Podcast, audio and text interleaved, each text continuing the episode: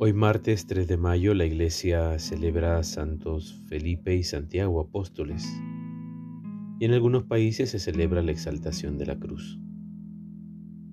El Evangelio está tomado de Juan capítulo 14, versículo del 6 al 14. En aquel tiempo dijo Jesús a Tomás, Yo soy el camino, la verdad y la vida. Nadie va al Padre si no es por mí. Si me conocieran a mí, conocerían también al Padre. En realidad ya lo conocen y lo han visto. Le dijo Felipe, Señor, enséñanos al Padre y nos basta.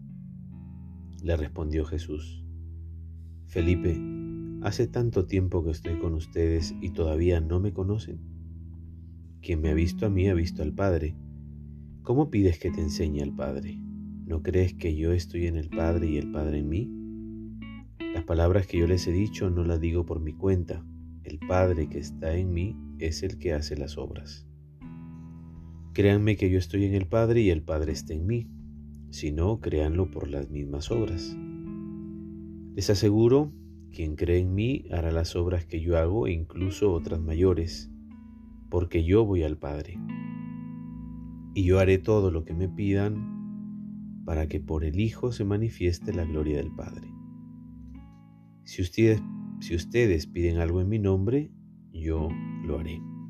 Palabra de salvación. Antes de retornar al Padre, Jesús responde a las dudas de sus discípulos. No han asimilado lo que implica la misión y el seguimiento, tienen miedo de distraerse o perderse, y Jesús está invitando a la comunidad a descubrirlo como camino, verdad y vida. Es decir, Siguiendo a Jesús no se pueden perder, porque Él los conduce a la vida plena. El mapa que el cristiano debe seguir no son ritos, normas o leyes, sin más. Seguimos a una persona, Jesús.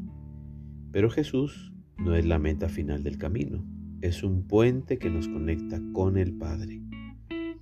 El propósito último del camino es, por lo tanto, el Padre y su proyecto el reino. Es importante entender eso porque muchos cristianos transforman a Jesús en el fin y por eso se construyen una visión mágica de Jesús sin la causa. El cristianismo no se puede desligar del reino, el proyecto liberador del Padre que abarca toda la humanidad. Recuerda que tus pequeños gestos de amor cambian el mundo. La bendición de Dios Todopoderoso, Padre, Hijo y Espíritu Santo descienda sobre ti y permanezca para siempre. Que tengas un buen día.